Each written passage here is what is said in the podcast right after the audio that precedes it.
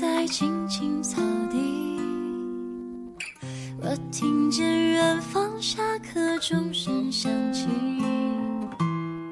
可是我没有听见你的声音，认真呼唤我姓名。我说让生活更多维，欢迎大家收听果说电台，我是火龙果。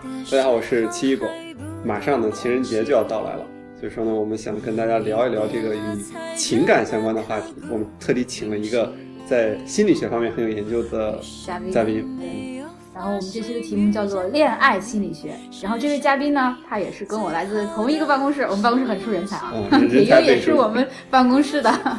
然后他之前是在清华心理系拿到的这个博士学位，然后现在在经管学院呃研究道德心理相关的这个问题啊，叫玉峰。大家好玉峰博士。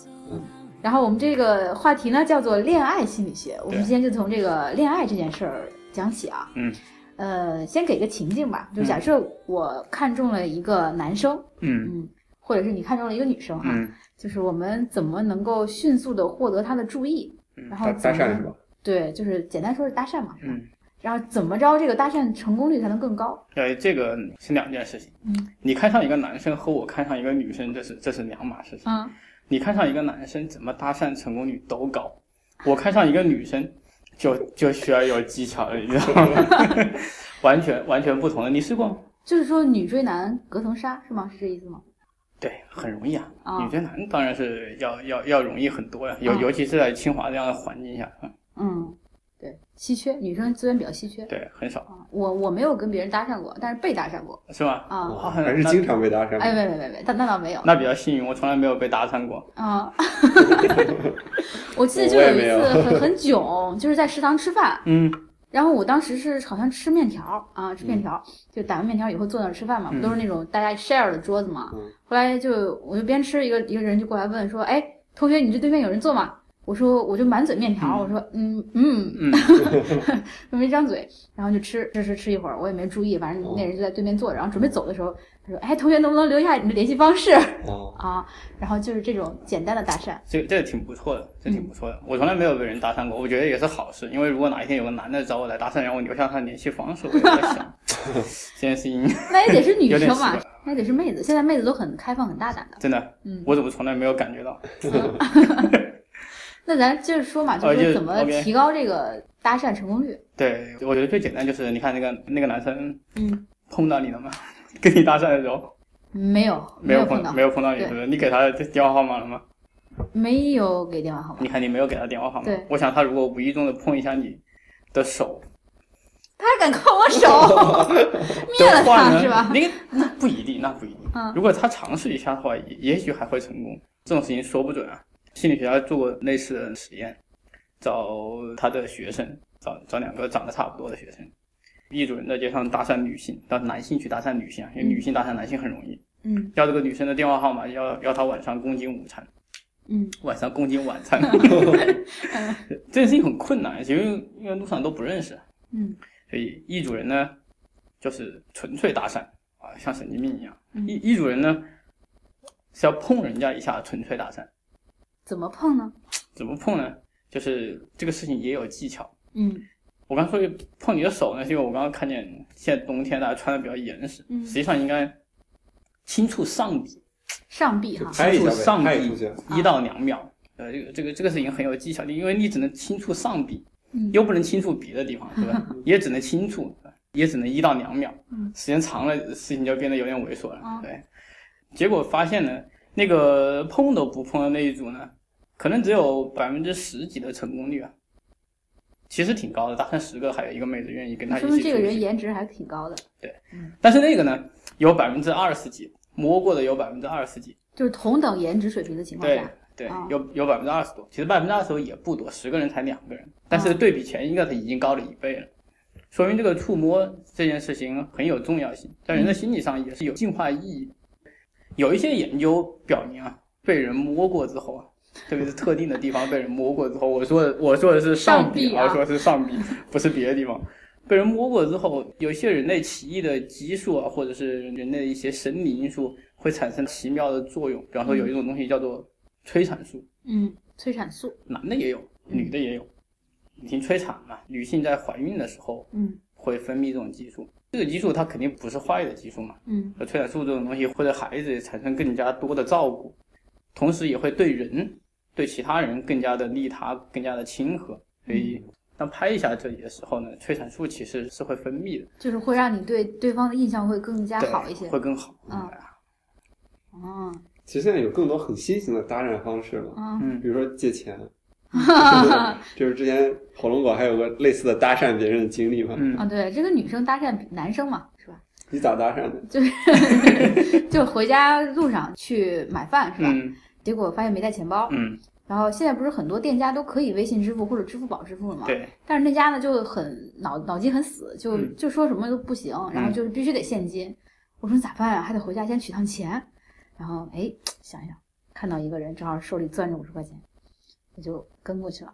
而且那个人吧，他端着盘子，他他找座位，他绕了一圈儿。哦，你他跟着他绕了一圈对儿，我跟着绕了一圈儿。嗯我当时不理说，哎性呦，我怎么还还绕圈儿了？开始，他没有看到 我，然后我就啊绕绕就跟上他了，然后我就哎你好，他就哎一愣，我说哎能不能那个我我借一下你的那个现金，然后我把那个钱用微信支付支付给你。他说他想一下，想大概有五秒，他说嗯能不能用支付宝？我说啊、 可以，然后就用支付宝，然后结果他那个支付宝好像认证没有没有通过，嗯就是说哎呀好像不行。我说那微信也可以，微信有面对面收钱，因为我们之前开过咖啡馆嘛，嗯都面对面收过。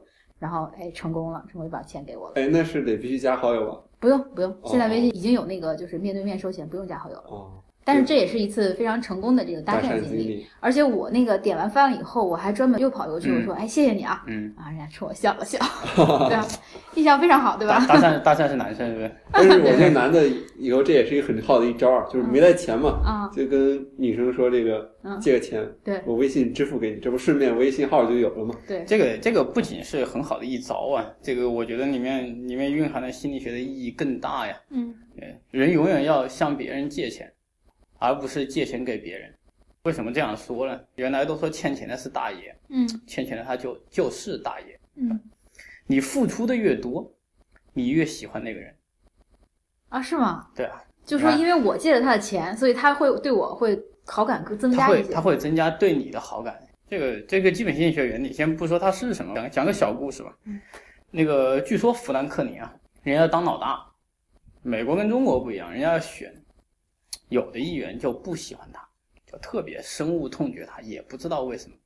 他是个聪明人，他想一个好办法，找人借东西，从小借到大，先找人借书，借书嘛，再不喜欢的人也也会借给他。嗯，再借其他东西是吧？借车子、借房子、借老婆呀、这是开玩笑。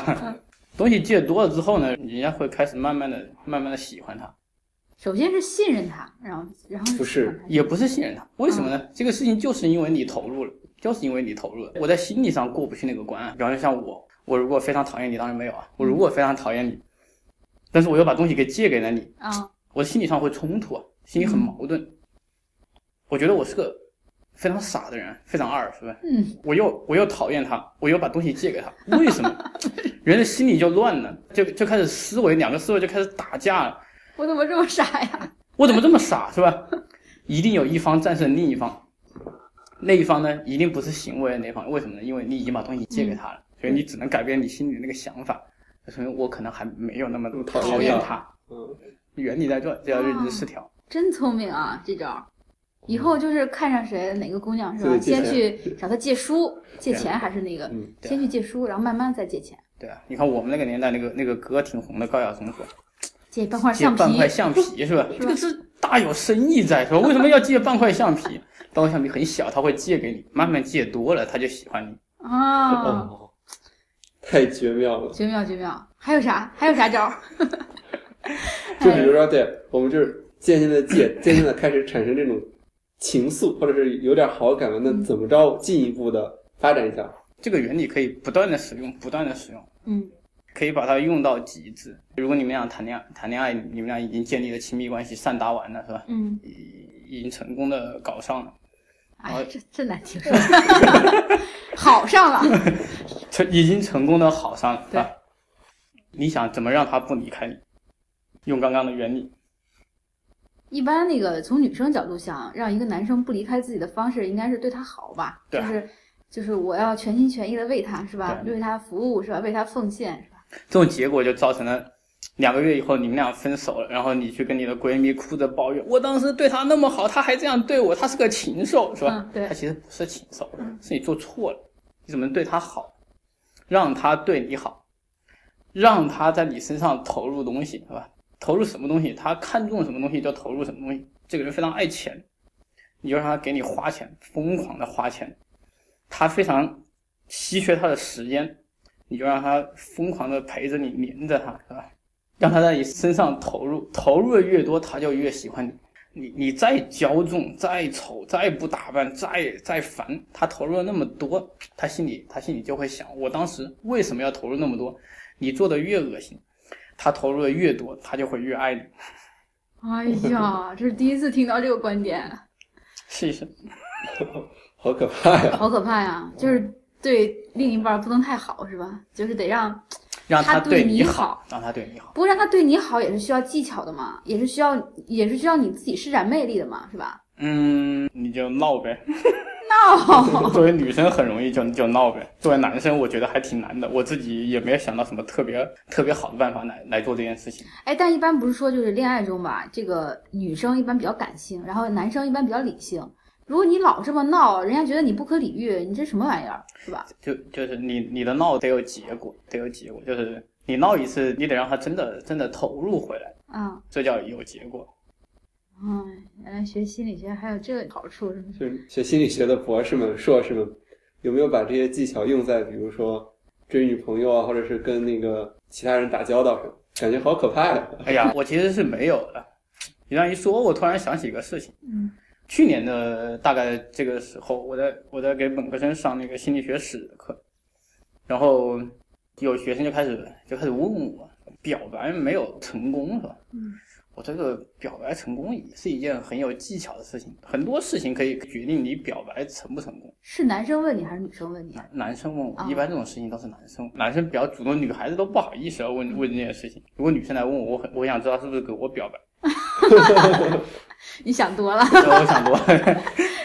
我说这个很多事情啊，举个小例子，你说有很多男生很二，是吧？拿个荧光棒那样挥来挥去，嗯，或者弄一堆蜡烛，在楼下摆弄一摆堆个蜡心，还弄一堆蜡烛摆个心，或者把这两那个整个寝室的那个灯都关了，然后跟那个 I love you 是吧？那个、那几个寝室打好招呼是吧？我们来细说这两种嗯，都不太行。你说拿个荧光棒挥来挥去，永远都是左右挥，是不是？心理学发现那个具身的不一样，左右挥，你那个对方的女生是会跟着你这个左右挥，头会运动的，眼睛会运动嗯的，会造成什么运动？会造成一个摇头的动作，是不是？哦，所以当你上下挥的时候，它会造成点头的动作。嗯我们研究发现，那个点头的时候，他说 yes 的可能性比摇头要大很多呀，真的有这种研究吗？真的哇。这叫巨神 embodies。啊、巨神的研究很多不能重复，但这个据说可以重复，我也不知道，我自己没有做过。但是据他据他们研究说，这个应该是有效果的，所以照那个那个棒子起码不能这样挥，是吧？ 棒子上起码下回只起能码上得下上挥下挥，上下挥造成他一种点头的错觉，这是第一个。但是人家一般看着你的棍子，眼睛上下动就行了，不用点头啊，是 吧？呃，也不一定，有的人会跟着摇，至少那那这件事情是不好的。对，不过这个确实挥舞荧光棒的时候会会摇哎，你像那个演唱会上，对嗯啊，一般挥荧光棒的时候，人身体也在跟着晃悠晃悠晃悠。我们只说头的事，再说那个蜡烛的事情。嗯蜡烛这个事情就更二了，是吧？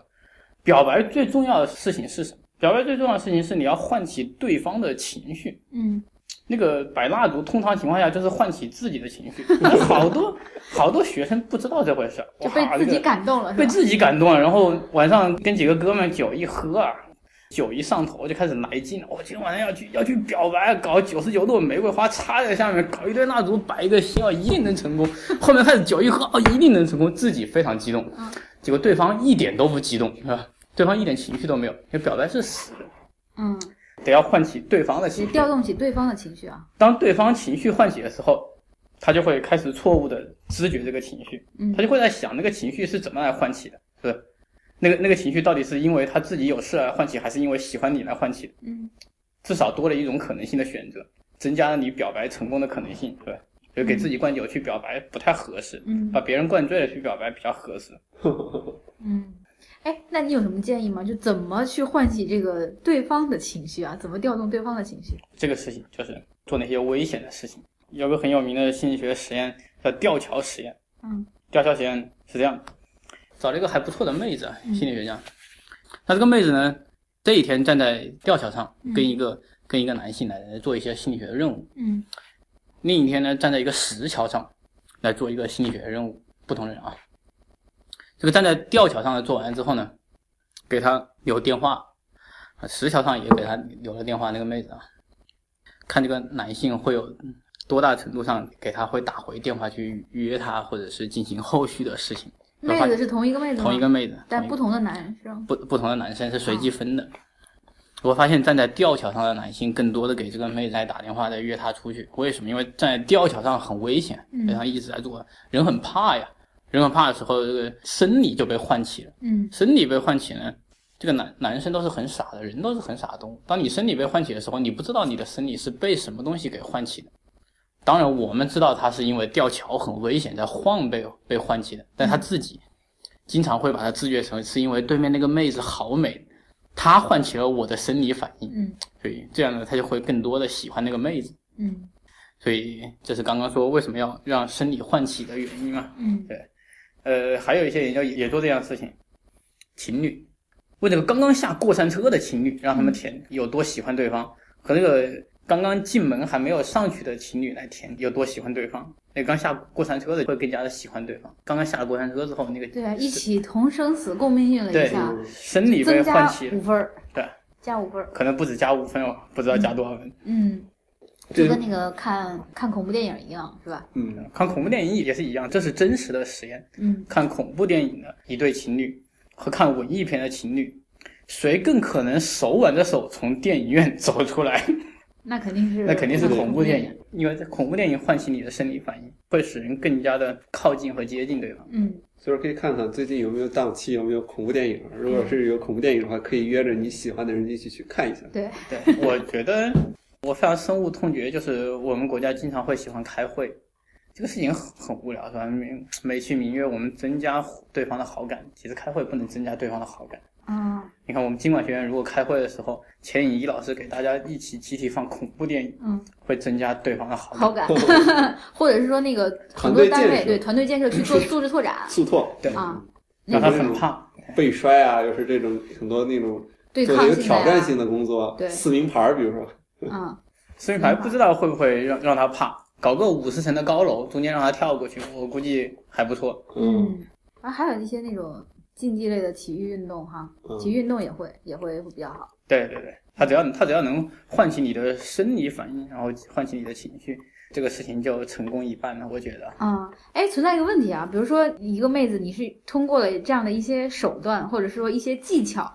然后去约上了，就是你你俩建立了关系。嗯，然后后来会不会发现，哎，我当时怎么会喜欢他呢？我好像没有那么喜欢他。呃，如果妹子让你不断的投入，啊嗯，你投入了很多之后，这下不投入了，这下你觉得你也不那么喜欢他了，你就开始思想斗争，嗯你就会想这个，我当时为什么会喜欢他？他这么二，我为什么会喜欢他？但是我又跟了他好多年，是不是？嗯两边又开始打架了，人的心理就这么奇妙。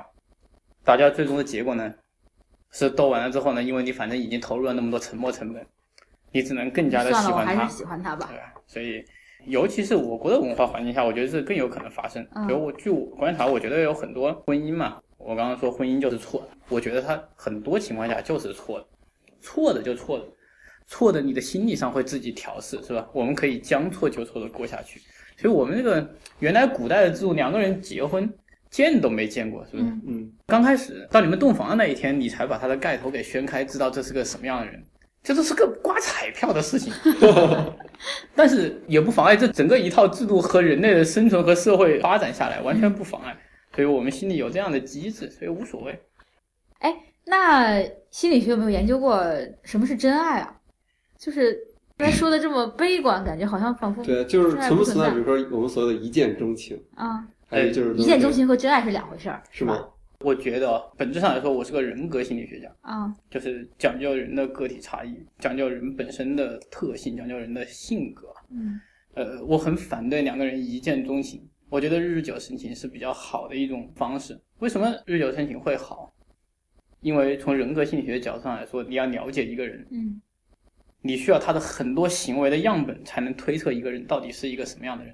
很多的行为样本需要很长的时间，以及你和他共同经历很多的情境，各种各样不同的情境，你才能了解那个人是一个什么样的人。所以我觉得一见钟情至少是不靠谱的。当然，这是个碰运气的事情，碰运气的事情谁都说不准，有也许你碰得好，也许你碰得坏。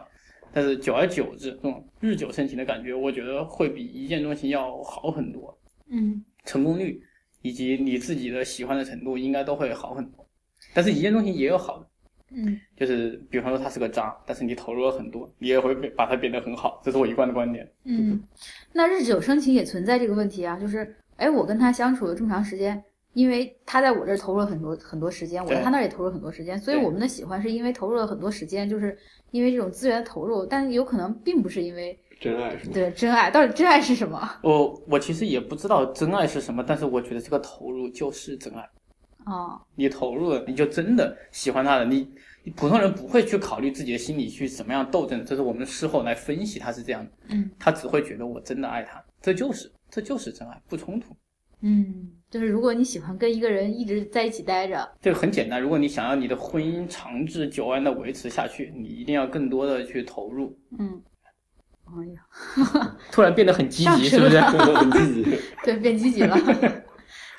哎，积极心理学这个跟跟这个恋爱有没有什么关系啊？我们说这个积极心理学很火，对，嗯，或者记忆心理学到底现在是一个什么样的情况？感觉就是特别火嘛。嗯呃，基因心理学是这样，就是其实我不太清楚他有没有做到恋爱里去，但是基因心理学有很多做关系的，一般嗯都是说，呃，有关系比没关系好了。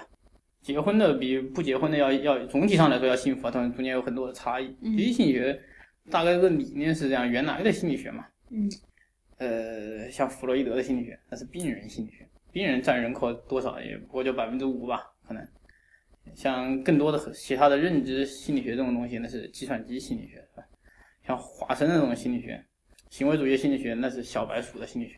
积极心理学是普通人的心理学，啊把普通人从一个正常的状态，把它变成一个高兴或者是幸福或者是完满的状态。嗯从零到一百的过程，而不是把一个负一百拉到负八十或者是负二十的这种。嗯，所以这样这的也一个是他过为程什么会火的原因哈。对它更加的面向所有的受众、所有的人、嗯正常的人。哎，那你觉得积极心理学最核心的这个主旨是什么？记忆心理学核心的主旨就是让正常人都过上幸福的生活，啊让正常人都过上完完满的生活，有有这种 flourishing 的状态。嗯就即使没有妹子也可以很幸福，是吧？呃，哎呀，就人的关系来说，即使没有妹子过得幸福，其实是一件蛮难的事情啊。我我这是不是在虐狗？ 我错了是吧？ 我突然想起你刚刚前面问我的那个问题啊，心理学里最最大的一个一个恋爱心理学理论，我想你们可能也知道，叫叫斯滕伯格的爱情三元理论。哎，不知道哎，我不知道，嗯，说爱情是三个部分组成的，嗯完满的爱是这三个都很高，这三个第一个是激情。嗯第二个是亲密，第三个是承诺。嗯激情呢，两个人刚开始谈恋爱的时候，激情都很高，是不是？基本上过两个月也就退的差不多了。亲密呢，就慢慢慢增高，后来也就那样了，是吧？时间长了，谁还亲密？承诺呢，先开始基本没有，慢慢的变多，是吧？嗯呃，大概人的发展是这样的，但是如果你能你能永远保持这三个，这这三个都在一个较高的值的话，这个就是他认为的真爱，是吧？叫做完美之爱。嗯呃，普通人的话，一般到最后就只有承诺。那个承诺是什么玩意儿？承诺就是一张结婚证书。是吧嗯，就一纸婚约。对啊呀、哎呀，说的这么悲观你赶紧描述一下你心目中的真爱呗。对啊，啊，真爱啊！ 哎呀，这个拆我到个人的那个呃这个问题了哈。嗯 哎呀，这脸都红 了。明显看到脸红了。 真爱不就是让你脸红的人吗？是吧？呃，你说的好。对，脸红其实能反映到很多问题的。脸红，比如说你的生理是有反应的。嗯哎，真的红了吗？吗？真的红了，真的红了，耳朵红了。哎呀，对对对，哎，好我有算比心理嗯较我算比较幸运的，就是哎你你你我你很这幸运。你你这看起来还还处在三个都很高，啊你三看个都看很就激高情、亲密都很高的状态下，三高， 也挺不错也的许是对这个问题比较脸红 啊。那那来描述一下你的状态呗。你看我脸就 不红，我我就挺好的呀，嗯，我在持续的投入，嗯所以我觉得我一定会幸福的。哎，其实可以给人这种暗示嘛，是吧？嗯就是不断的投入。对对对，一定要投就入不。都不用暗示，你就做就好了，行胜于言。对，而且就是不光是恋爱了，你对别人就包括两个人关系相处，关系也一定是这样，要投入。你对如果别没有人投投入，就没有别人肯定会对你有好感，对对吧？对对，包括比如说做事情或者那个工作啊，或者比如说你写论文啊，也是你不断投入，你会渐渐的爱上你的 工作。 那肯定啊，那这个事情就这样。我得特奖的那一次，呃，对有 一插播一下，我们那个玉峰博士之前在清华读研究生的时候拿到的是清华的特奖，对，是最高荣誉。最高荣誉，就是一年只有十个人能，对对对，研究生加本科生一共十个人， 10个人是吧？能拿到这个奖，嗯非常大牛。就特奖有一个分享会嗯，他们就让我去讲，然后就说这个，你觉得这个到底怎么能才能热爱学术？因为我们觉得你是个非常热爱学术的状态。嗯，我觉得那些老师们是期望我说出一个很 很高大上的东西的。就我为了科研，为了国对为家，为对吧？为了人类心理健康事业，对对对对，为为祖国之崛起而科研。 结果我说我说其实蛮简单，你就勤奋的去投入呗，投入的越多就越爱这回事儿。我高考的时候，我考考特别烂，这不差几百分才上清华大学， 嗯，差几百分，开玩笑。 我也不知道心理学是什么叫胡填的一个志愿，我当时跟普通人想法一样，哇心理学看透人心，非常高兴。我想我明天就能看透所有的妹子是不是爱我了，这个。嗯，这事情非常爽。呃其实没有，后来发现不是，我就呃跟我想象完全不一样。我当时也没多喜欢这个事儿，但是因为学校太差了，我现在要考研呢，我觉得只有考研才能改变命运，才能改变生活。我就我就每天投入的去学习，投入地去学习，不断的去学习，时间花多了，精力花多了，自然而然你就喜欢这个这个东西了，很简单，其实也没有什么。很多导师都说啊，我的学生，我给他个课题，他不爱做，哎呀，我觉得你就逼他做嘛，你逼他做了一一个学期，他还他还能不爱做？那不可能，嗯能能是吧？ 就特别像工作虐我千百 遍，我待工作如初恋。嗯很难啊，这境界真的啊，不会不会，那那是那是你真的没有没有花时被间逼的去花时间花精力去做它，你从刚开始就很阻抗这件事儿。如果你放下这个阻抗的事情，真的是投入了时间，哎，我觉得你你真说的的会觉很得它对，有可能趣。是说这个阻抗的问题。对就有可能你花了这时间，但是你心里面百般不愿、千般不愿对，但是我必须得做呀。你那会儿你可能就不是不是真爱了，呃，如如果在阻抗的情况下，你也年复一年去干，我估计他也就挺不错的。然后不然就分裂了，是吧？分裂的时候，人又有机制的，又又开始调节了，他嗯他会他会让你爱上他的。 嗯，就跟我们做果说电台这件事儿一样，就是我哎，我们投入精力很多，嗯而且我们不是带着阻抗，我们带着热情去做这件你事你是不。是觉得自己非常热爱这个事对啊业？越录越喜欢。 哎对，越录越喜欢。挺挺有趣的，因为嗯你你以后会会越来越爱上他的。嗯，哎，不知道，比如说你以后去继续教学生啊，带学生，你有什么办法让他们特别热爱自己的生活？我觉得你们应该心理学系的学生是不是普遍心理状态比较健康？其实也是也不是是这样的，因为心理学系也会有一些学生他，他就是因为想把自己的心理变得更好，或者是变得更健康，才去来学心理学的。你要问我如何让学生更热爱自己的生活呢？我是觉得科研是科研，学者还得有自己的生活，完全是两码事。我很不赞成那些一心扑在科扑研在上，科研上，觉得什么都是科研的科研的人员是吧？那不是真爱吗？人家投入所有的时间和精力那，那就那就自然而然变成真爱了。我也许他们是真爱，但是我我觉得，并不是每个人都要去得诺贝尔奖，都要去勇攀那个科研的高峰的。更多人是嗯要是要过他的生活，更多人还有还有自己世俗的一面，更多嗯人还有还有家庭、有孩子、有老婆要养。某种情况下，更多的把它当成一种工作吧。嗯嗯，正确的看待这个问题啊。对对就如果是真爱，那么就投入；如果不是，那么也无所谓。对，嗯你当然投入的话也能变成真爱，嗯自自己去选择吧。嗯。哎，我们再说回这个恋爱这件事儿啊，嗯。好像最近有一篇文章叫《渣男更容易得到异性的青睐》嗯啊，这个是为什么？每个人对渣男有不一样的定义，我不知道你们定义是什么。以我看，渣男有独特的一种人格的 type，或者是一种稳定的行为的模式。这种 pattern 呢，通常情况下就是他看起来非常不羁。嗯，放荡不羁、爱自由的不羁。对，什么叫不羁呢？不羁就是跟这个普通的行为的规范有一定的脱离。嗯我和规范不一样，我和规范又没有那么大的不一样，是吧？有某种程度上的不一样。哎，这个人一看就不一样。首先呢，他容易吸引人的眼球，他显得比较出挑。第二个呢，这种不羁和规范不一样，造成人在心理上知觉这个人的时候，你会首先觉得这个人很酷，嗯嗯就是酷。嗯，最近有这样的研究发现，和规范分离的商品也好，人也好，会让人自觉到很酷，就很酷的这个东西本身就受人追捧，而且它又更容易吸引你的眼球。所以，当同样一个酷的商品又又非常显眼的商品摆在你面前的时候，你当然会选那个，而不是选那个普通的商品。但人不知道嘛，其实有时候跟那个普通的商品过一辈子也还挺不错的。嗯，想起了那个小幸运的电影里面，其中就有一个就加引号的渣男吧，就看起来很小混混，爱打架、是吧？嗯，然后经常不守闹事儿规，则然后不守规则对，然后也不好好学习。对。